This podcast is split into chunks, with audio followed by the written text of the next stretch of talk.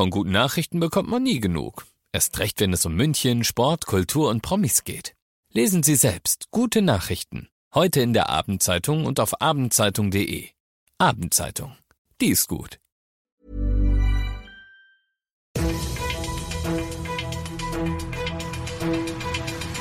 95 5 Charivari, das München Briefing, Münchens erster Nachrichtenpodcast.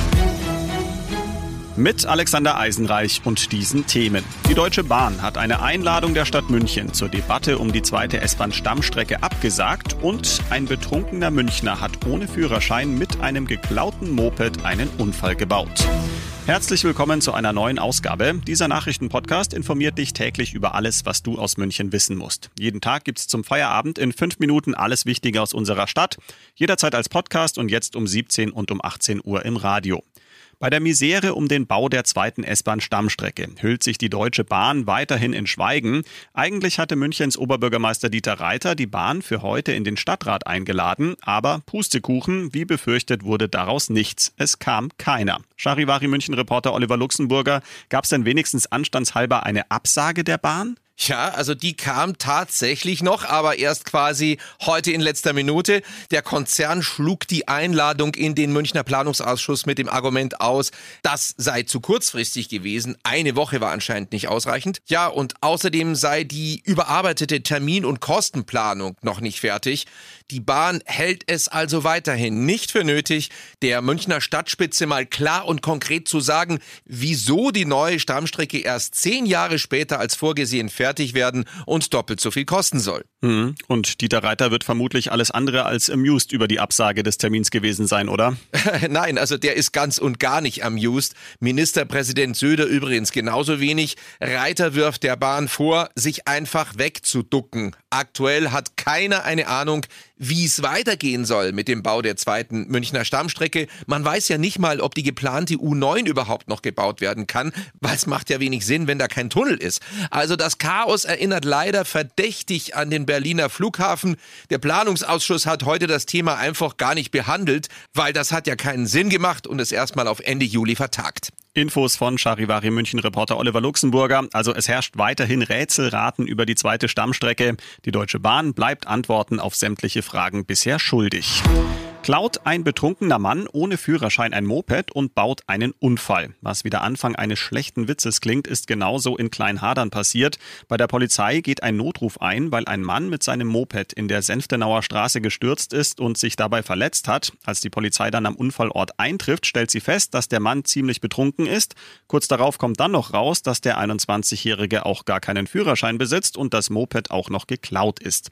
Das Ende vom Lied, der Mann muss wegen seiner Verletzungen ins Krankenhaus. Die Polizei hat jetzt die Ermittlungen aufgenommen.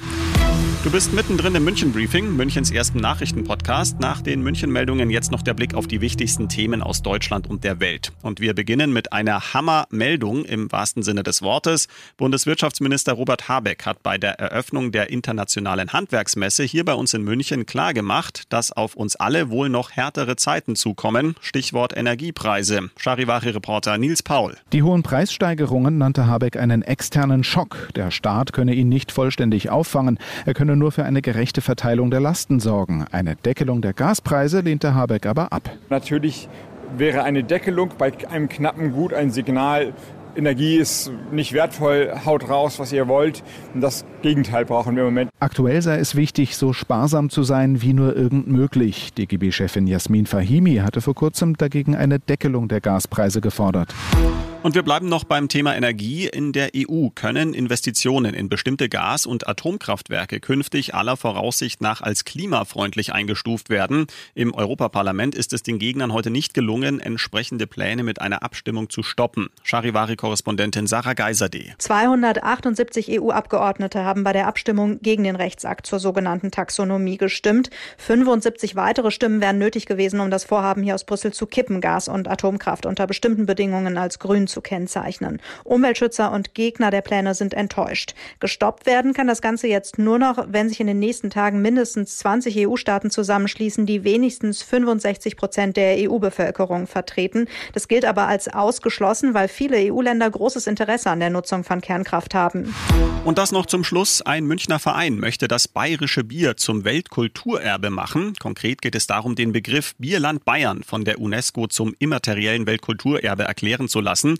Schirmherr der Aktion ist Bayerns Wirtschaftsminister Hubert Aiwanger und der sagt dazu, bayerisches Bier steht international für Tradition, Genuss, Qualität und Lebensfreude. Ich bin Alexander Eisenreich, finde, dem ist nichts hinzuzufügen und wünsche dir einen süffigen Feierabend.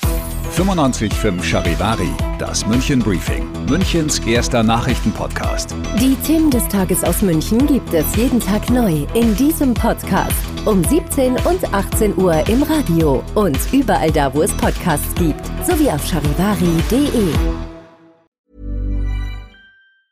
Mom deserves the best, and there's no better place to shop for Mother's Day than Whole Foods Market. They're your destination for unbeatable savings, from premium gifts to show-stopping flowers and irresistible desserts. Start by saving 33% with Prime on all body care and candles. Then get a 15-stem bunch of tulips for just $9.99 each with Prime. Round out Mom's menu with festive rosé, irresistible berry chantilly cake, and more special treats. Come celebrate Mother's Day at Whole Foods Market.